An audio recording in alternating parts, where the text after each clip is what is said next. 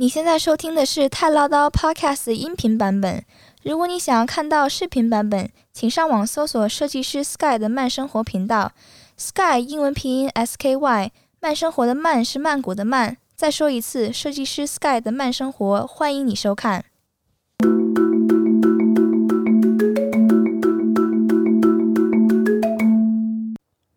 你现在收听的是太唠叨 News，在这里我们分享对华人有用及有趣的泰国新闻。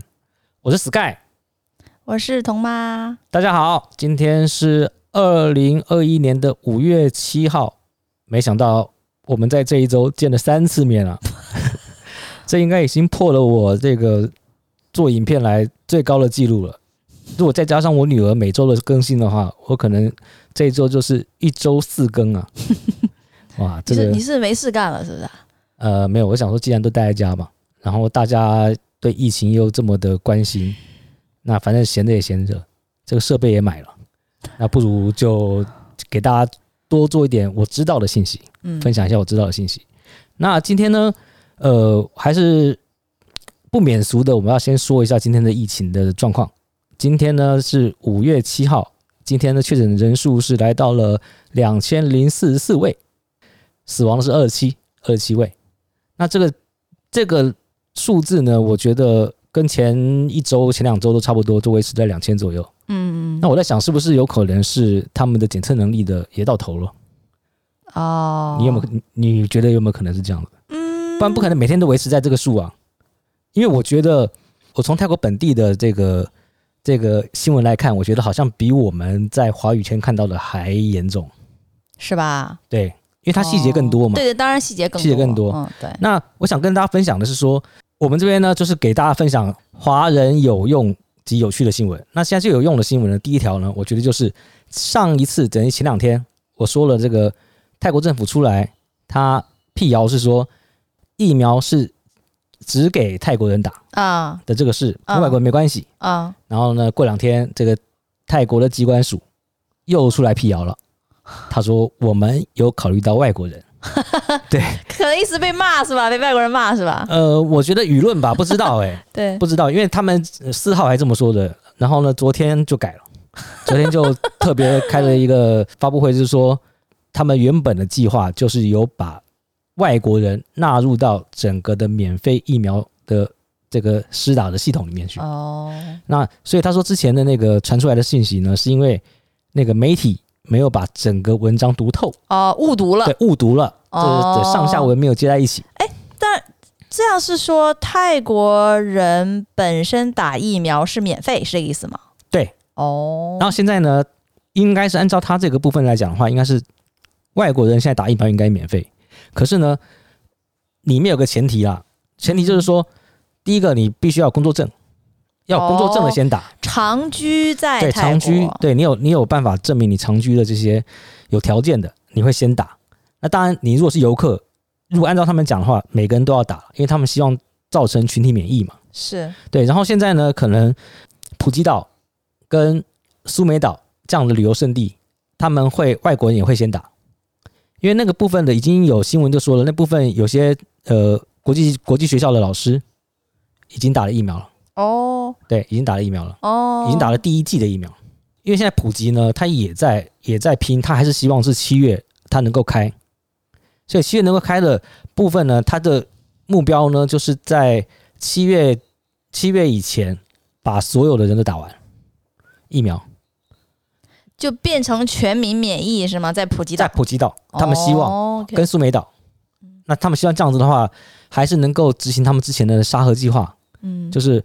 你只要是打过疫苗的外国人，可以进来不用隔离。OK OK。当然你也不能出这个普吉岛。哦，对，OK OK。它就是这个概念，因为这样子呢，他们希望到年底的时候，从七月到年底，他们可以增加，比如说三百到五百万的游客的游客。哦，希望他们希望。哦，对。那其实我觉得这样对于外国游客来说就会非常好。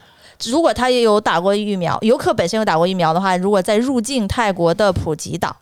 那他就不用隔离，对于游客也是一种刺激。对，那对于我们就是已经住在泰国的人，或是即将回来泰国，不管是你是读书啊，或是工作什么的，疫苗的接种的部分呢，我现在看到的文章了，我现在看到的新闻，都只是说他们是让已经把外国人列入考虑了。至于怎么执行这个事情，嗯还没有细说。呃，他们是说会有平台，你可以登记注册了。可是我看了一下，呃，其他人的那个有人有分享嘛，呃就说根本就进不去啊，根本没有找不到人能够任何注册的一个地方。呃对，所以这个可能就是说先让大家安心呐。哦，对，因为毕竟他这边写了，就是他们估计在泰国工作跟生活的外国人大概有三百万，哦，OK，他也是个不小的数啊。是是，对所以呢，外国人呢就是可以等，就是等进一步的消息。嗯，如果你想打疫苗的话，或者是你想早一点打疫苗的话，嗯，那当然啦。我现在听到的消息呢，如果你拿中国护照了，中国政府外交部也有一个叫春苗计划的。嗯如果呢，呃，你是拿你是中国拿中国护照的人，你可以应该可以到外交部，不是外交部，就是使中国大馆，使馆，中国大使馆的网站有对，去看一下相关的内容。那这边呢，就是我觉得对外国人现在最重要的事情，我还是在讲讲这个疫情的事情了。嗯现在疫情呢，现在我从泰国媒体这边知道呢，就是说他们现在最害怕是这个曼谷的贫民窟嗯，可能是个定时炸弹。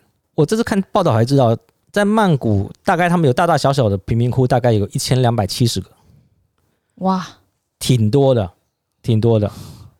呃，所以这样的人群呢，其实又做的是一些，比如说流动性的工作，就是他们的就是送外卖啊，或开出租啊，或送货啊，是，所以他们的足迹就会遍布到整个曼谷。呃，所以这也是泰国政府现在努力要把这件事情处理的。嗯，对，那不过我觉得大家现在在泰国的华人，我真的也别出门了。如果你真的没什么大事，像我们家已经今天中午吃完饭，已经什么都没有了，弹尽粮绝吗？弹尽粮绝。所以我，所以我打算录完这个之后呢，我再考虑是先剪片子呢，还是先去买菜。趁这个呃泰国人还在上班的时候，然后对对对然后人比较少的时候，先去买菜，然后再回来。所以今天今天五月七号，如果说我晚上你们大家能够看到的话，那表示我今天就吃方方便面了。没买菜我们全，家没有买菜。如果说你最晚了，明天早上就是就是七号、八号、八号早上，礼拜六早上你们就能看到的话，就表示我昨天还是出门买菜吃饱了对，吃饱了。然后再来一个是一样跟疫情有关系，现在基本上都是跟疫情打转了。嗯，跟疫情有关系的部分呢，就是泰国有多家的保险公司取消了发现则立即赔付的新冠保险，因为之前咱们也保过，对，也保过，对，他当时是说只要你查到了，他就赔。对，对，可是现在实在太多了，保险公司已经赔不起了。但我觉得这个是真的是有问题的，因为你当初承诺的就是要赔的话，那你必须得赔，这是个合约的履行问题啊，呃，是，所以他是说有个截止日期，有个截止日，你之前多少钱签的，他就按照之前的。哦，可是现在他们觉得这个疫情越越来越严重了，保险公司怕这么签不行，所以他们现在改了新的策略。哦，那改了新的策略呢，就是五月开始呢，取消了这个发现立即赔付的新冠的这个关于这样的新冠保险，嗯。然后他开发的比较这个其他的保险业务，就是他降把原本的保费给降低了，哦，保额降低了，，对，可能把原来的保额大概十万块，就是你只要发现你有，你就十万。啊然后现在改为，嗯，现在还没确定，可能就是几万株吧，比比之前十万更便宜。哦，可是呢，它却增加了病患你如果在方舱医院治疗的费用，还有你昏迷，还有医疗过敏的这些东西，它把它加进来了。哦，就是增加了一些保险的的项目那个项目，可是他把哦赔付降低一点，哦，这样他自己也负担得起，而且不是发现就赔付，是你进了方舱医院，哦，OK，你如果在家隔离那不算，是是是，对，因为要需要个证明嘛。哦，了解了解，对，所以这个跟我们这个老外也是很有关系的。嗯，然后再来就是，你现在只要进了方舱医院，他们的 SOP 是什么、嗯 s o p 就是给你吃一个药叫做法匹拉韦，嗯，那一个疗程十天，嗯一天五颗，你十天要吃五十颗。哈，对，这个这个药很有趣呢。我看了这个文章里面讲的，就是说这个药呢，事实上是好像就是泰国最喜欢用，因为泰国从疫情开始到现在，这个药救了不少人，就是在临床。哦，是泰国本地的药是吧？不是泰国本地，这个这个还关系到另外一个我等一下下一面要讲的新闻。我先把这个讲完，哦，OK，就是这个部分呢，它要吃五十颗，那所以卫生部呢，他们泰国卫卫生部都挺担忧的。嗯，就是说，第一个是这个药拿来治新冠这件事情是只有泰国拿来用。哦，所以他们就很怕你一次吃五十呃十天吃五十颗的量太大了，然后呢造成你说什么副作用啊、副作用啊，啊或干嘛的之类的。呃，可是确实他们在临床使用的时候，他们确实用这样的方式救了不少人。OK，对，所以这个药呢现在在泰国也是急缺，所以他们赶快这是日本的药。哦，所以他们赶快去日本又进口了一大批这个药进来。OK，对，去是以备用了。嗯哼。可是呢，这个又跟我要讲下面讲下个新闻有关联。嗯，因为这个药呢，在泰国，在泰国的专利就到二零一九年。我看这个日本公司呢，就这个，哎，它竟然是富士啊！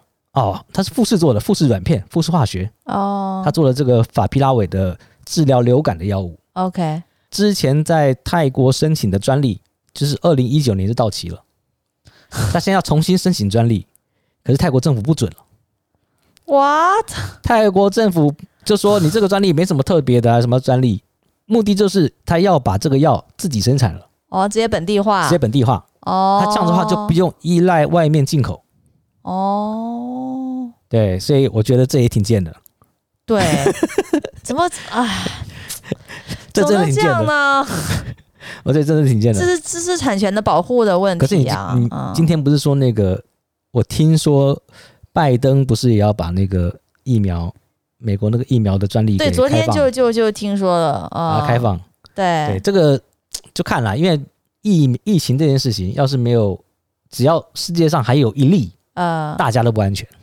对，他是以呃整体全局出发来考量这个问题嘛。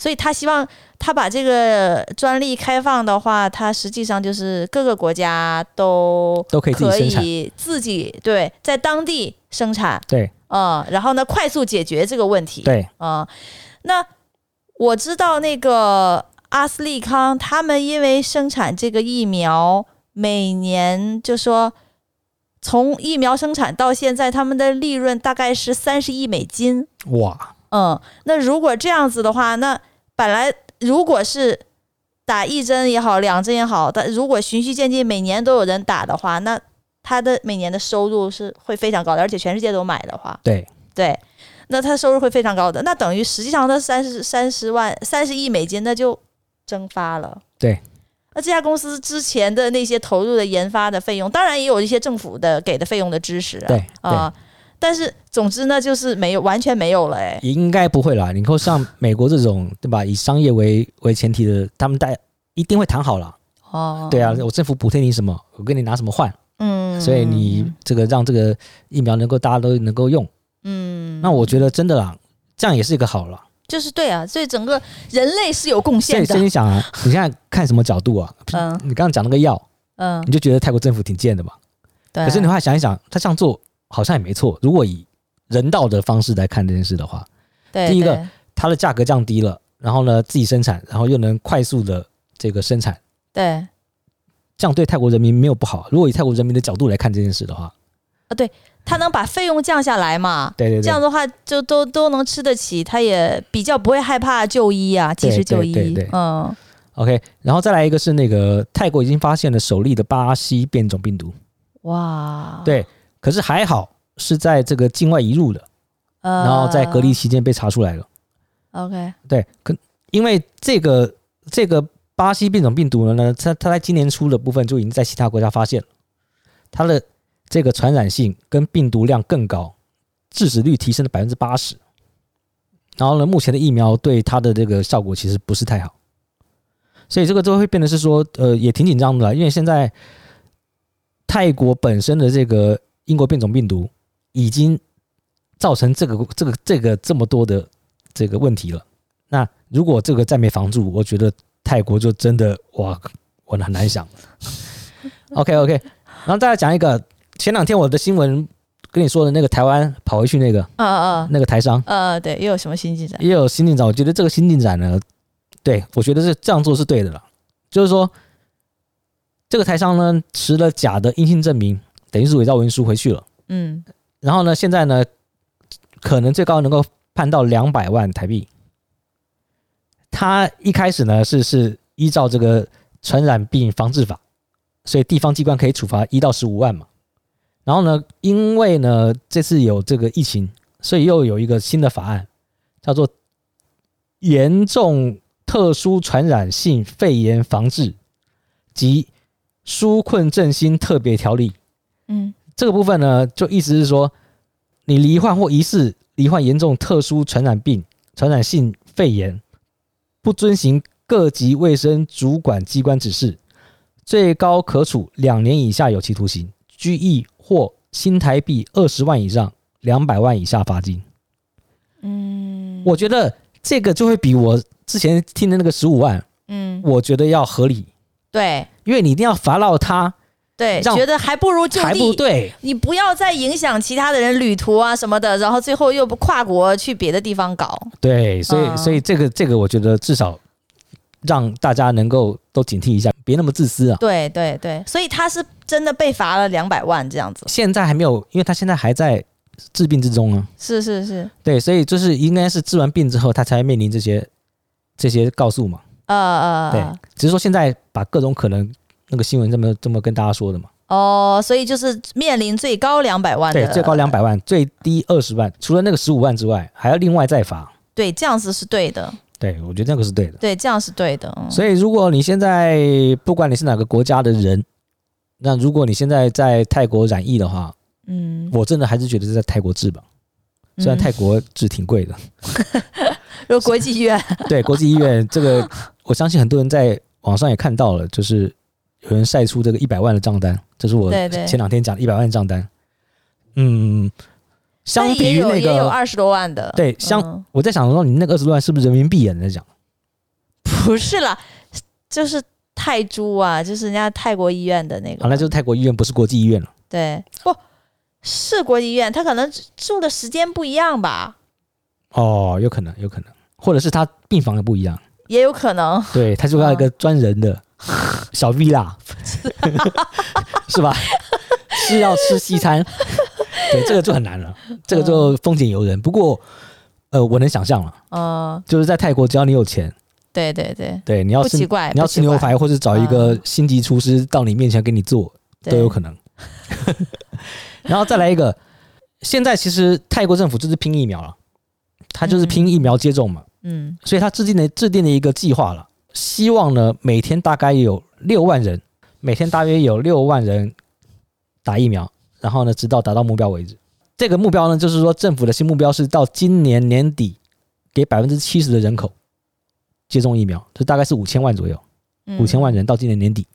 那如果这样子的话，才有可能防住，这是有可能，至少就是能达到几乎全民免疫的一个状态嘛。人家是百分之六十以上的疫苗就算全民免疫了嘛。对，嗯，然后再来呢，一样就是泰国的这个，我发现泰国人特别爱赌，又发生了这个这个之前我记得第二次第二次疫情吧，他就是因为。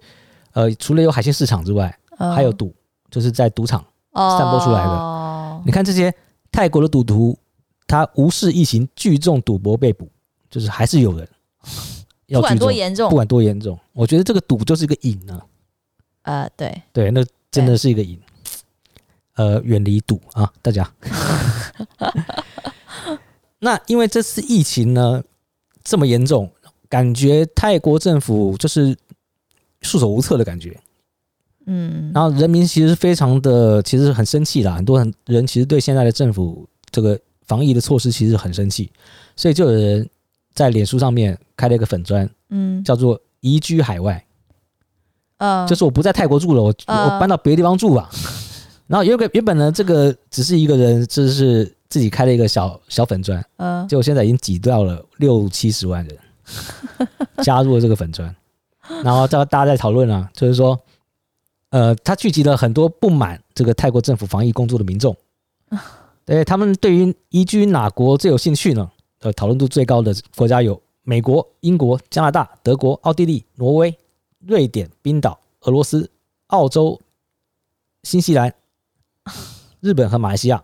我都反正除了泰国都考虑就对了。对，然后他就想说，然后呢，那个社团的有个成员，他说我非常不喜欢这个国家的管制管理制度和特定人士，我本来想要改变这个国家，但想想移居他国会比较容易一点，所以这个其实也是一种反应呢、啊。对，肯定的，也是一种反应呢、啊。对，其实是这样子，就是说每个国家的民众都有一部分人对自己政府的抗疫能力不满意。对，其实对，像像我们聊天，我们跟那个在美国生活的朋友啊，还有加拿大的，然后英国，他们其实都对自己政府的抗疫能力不满意。没有人会满意的。对，我觉得是真的是没有人会满意的。所以这些泰国民众他们想要去别的国家也是非常正常的。对，因为怎么都不爽。对，他比年轻人居多了，对，吧？啊、嗯，是啊，是啊，肯定是这样子的。而且年轻人嘛，他。对自己未来的规划有无限种可能性啊、嗯，然后再来呢，这个是呃泰国发出来就是这个教育部，可能是教育部吧，就是类似这样的单位，就是学校可以自由决定用什么方式教学，就是各学校自己决定。六月一号，哦、那呃前两天我们女儿的学校呃发来一个那个 email 说什么十七号到十六号，十七号可能就上课了，呃，我不会让他上课的。对呀、啊，太扯了！这么快上课，不知道他们要搞什么。对啊，我就觉得很怪啊。我的立场啦，就是说，如果我女儿的学校给我打电话来，对，跟我们发 email 说十七号上课，呃，我会要求学校，就是我们家的小孩在家上网课。对，肯定的啊。对，不然的话实在是太危险了。因为我我我们是一直待在家里，可是我不知道别人是不是也是跟我们一样在家防疫。之前复课的时候，好像就是我说你在家待着吧，那是几月份？我忘了。我说你别别上课了，然后他就说，他说那个学校基本上孩子都已经复课了。然后那我说你在家上的话会有影响吗？他说对，如果是很呃太多的话，他就不会去开网课的网页嘛。当时是说如果复课的话，就是也开网课的网页，然后同时现场也教课这样子。然后如果是基本上都是去课堂上学的话，那他就不会开那个网课的那个那个部分。嗯嗯嗯，对对对，那我不知道，就是说，如果他真的七月五月十七号复课的话，那是不是双开这种现场教学再加上网课这种？嗯，嗯，嗯，如果不双开的话，那可能就面临你你自己虽然拒绝上课的话，但是你没办法，这个就是可能要跟学校去沟通的部分。嗯嗯嗯，没错，跟疫情相关的部分呢，我觉得也就我现在目前收集到的资料，也只能跟大家聊那么多。嗯，然后其他的部分呢，我想还是我觉得有个新闻可以跟大家讲一下了。应该是昨天吧，昨天的新闻。昨天新闻就是在机场逮到一个呃中国妇女带了小孩，她是做代孕的。哈？对，要带了小孩，就是一个十一月大的小孩，然后要拿了假的这个出生证明，就要上飞机走了，然后在机场被拦下来。哈？被拦下来？假的出生证明，他自己的小孩吗？那个十一月？那个应该不是自己的小孩。那个应该因为这个女孩子。上一次已经已经出了一个这个事儿了，同一个人，同一个人，同一个人，所以他们在怀疑，警方在怀疑是不是有后面有个代孕集团？哦，因为他们查了一下，去年呢带着婴儿离开泰国的大概就中国人就五百个了。我的天呀！对，这是他们觉得是异常高的数字，他们很害怕这是贩卖人口之类的。哦，对，那我一直以为。泰国是代孕是不合法的啊，但是我加了一个群，其实是合法的。可是你看，我今天查到资料了，嗯，它其实是合法的，可是它只限于泰国人。哦，明白了。我结婚三年了，可是我没有小孩，哦，我就可以经过一个申请，哦，不是说我今天随便找个人就能代孕了，是我经过一个申请，然后呢得到了批准之后，有这个证明批准之后，我就可以找人代孕。哦，所以泰国人自己是没问题的。没有生育能力的夫妇再找另外一个泰国人的代孕，对，对哦，就是这三方都是泰国人。所以，嗯，泰国对于这个泰国人自己国内的代孕是合法的，可是对于外国人来泰国代孕是不合法的。哦，明白了。我就听说很多人来这边代孕了。哦，是是。对啊，那为什么我把这个新闻拿出来呢？就是我告诉大家是现在。泰国政府好像追的这个追的挺凶的，呃，对，所以千万要小心。我不能说不能干这个事啊，因为大家都想要小孩嘛，对吧？对吧？你有自己的方法，那我也祝福你。如果你成功的话，我也祝福你。可是至少现在泰国现在很重视这个事情，所以我特别把这个东西拿出来，嗯、因为毕竟我们是做外国人有用的新闻嘛。对对对对对。对那比较严肃的新闻我都讲完了。OK，那我还是按照惯例，我还是讲几个我看到的几个比较有趣的新闻。你是不是特别喜欢吃榴莲？对，你今年也没吃对不对？没吃。那你知道榴莲之王是什么品什么品种吗？不就是猫山王吗？哎呀，这多逊啊！我今天才知道啊，泰国有个品种叫做果猜楠。果猜楠。果猜楠。你知道果猜楠？它每一棵树，然后都有有一颗顶级榴莲。那个榴莲呢，最高的价格可能卖到一颗十万泰铢。我的天呀！没吃过吧？没，这个没吃过，因为这个数量很少了。因为这个数量很少，你看啊，我看到这个、哦、每一颗才有一个。呃，没有，它一颗会有好几个，可是会有一颗最大的。哦。那个是是那个那棵树的榴莲王。可是那个大也不一定不一定甜吧？我觉得，按照泰国人愿意花十万泰铢来买那个的话，哦，那应该我觉得那应该是王了，因为它这个是这样子，就是在这个果农呢，它有二十多棵的这个超过百年的这个榴莲树，平常售价呢就是按照重量，从一万一千株到两万五千株，那这是一棵树那普通的那几个，哦，那最厉害那个王，大概重量到三公斤到三点五公斤。这个价格更高到十倍，不、嗯、不，更高到十万泰铢哦。所以这应该在市场上你是吃不到的。我也觉得是，甚至是我觉得这这个量那么少，可能都特供或是人家包了。对对对，嗯，对啊，怎么可能还轮到一般人到市面上吃呢？是是是就是就是给那些昨我们上一集讲的去坐飞机从泰国去美国打的那五千个人，是不是一人吃一颗应该也差不多？对。然后我再跟大家分享一个，就是也是前两天的事情，就是泰国有一个呃这个商人，他就做了叫做佛牌点心。嗯，大家呃可能对泰国熟悉的人都都知道，就是泰国很流行佛牌了，就是你看到很多人身上会挂很多佛牌。那这个佛牌呢，其实它有很多的这个不同的 很多学问呐、啊。这水很深，对对，有真的假的我也看不出来。然后什么新的旧的，然后什么什么和尚什么大师做的，对，它又不一样。对，那所以这个这个东西很深了、啊。那泰国人对这样的东西其实是挺尊敬的，是他对佛啊或信仰，对对对。尤其你在那个泰国机场，你会看到他是写一个、嗯，就是不能什么，反正不能亵渎神明啊，不能亵渎佛啊，不然就判刑、啊、佛像啊什么的，对，对类似这样子的。可是呢，我就觉得，其实我觉得挺有创意的。就把那样的东西，然后变成一个有点像糖的样子，哦，点心的样子，哦，然后拿来卖，然后呢，其实挺火的，嗯，挺火的。然后甚至有泰国这个民众呢，就是就留在网上留言，就是说，我是要先拜再吃还是怎么样？可是呢，这个因为现在这个东西太火了，其实我也想买，哦，哦，其实我那个时候看到这个时候，因为它也不贵嘛，我记得它一组，它一个一盒是一百块泰铢。哦，那很便宜啊，很便宜啊，很便宜。对，看起来像是糖类的东西。哦，那用用那个模子弄出来的，应该没什么太大的技术了，只是他敢这么做了。哦，然后变得，然后卖的挺好的。我当时看到这个新闻的时候，我想买一些，然后寄给朋友。哦，就当当个礼物。嗯。可是呢，没过多久呢，这个新闻没过多久出来之后，就出来另外一个新闻了。过两天之后，隔来新的新闻是，泰国有一个叫宗教局。哦。已经去这个查水表了。他们觉得这样子不太好啊，掀桌子了。对，所以现在很遗憾，你不知道还不能不能买到了。哦，对，还不能不能买到？如果能买到的话，我能买到的话，我一定会先买几盒。他其实那这个就是他宗教集会认为这是亵渎神明的一种方式。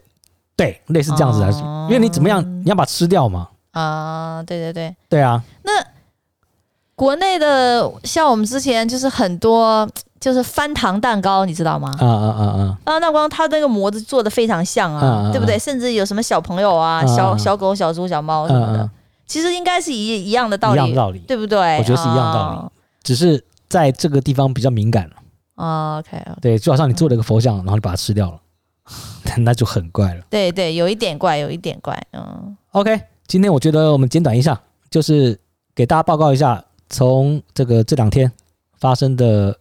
从五月五号到呃今天五月七号这两天发生的对我们外国人有用跟有趣的新闻。那希望这个单元呢，这个系列呢，大家会喜欢。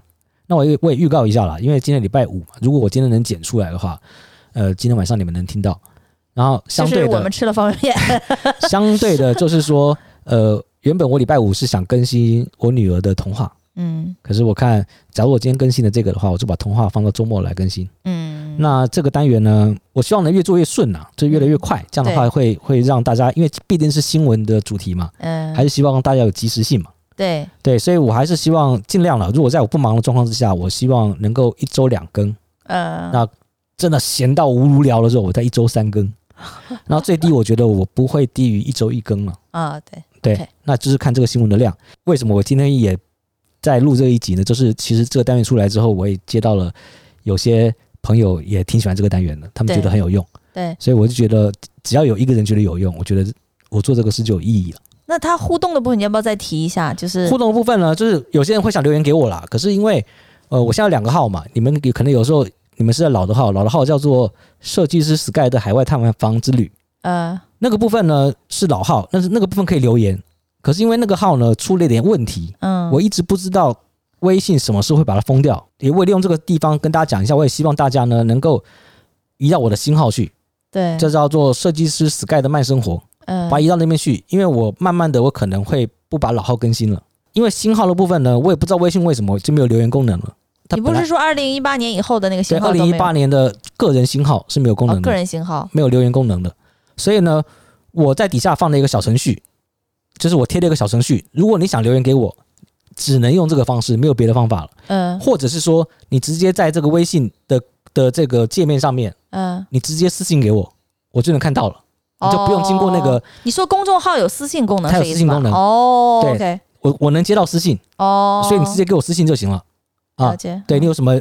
觉得对我这个单元，你有什么呃好的想法，或者说你有什么话对我说，然后呢都可以经过这样子，要不然经过小程序，要不然就给我呃公众号里面给我私信，我都能看得到。嗯、那个小程序上面就是是在你公众号这个文章的最下面，最下面，最下面是吧？叫留言区，对，这样子的一个小程序。对，哦、然后你长按，然后你就能进这个小程序，哦，你就能留言给我。哦，对，OK，那希望呃。我想应该是周一吧。嗯，我这两天如果周末还有什么特殊的新闻，我再给大家收集一下。嗯，然后我礼拜一大家再见。好，拜拜，OK，谢谢，拜拜，拜拜，拜拜。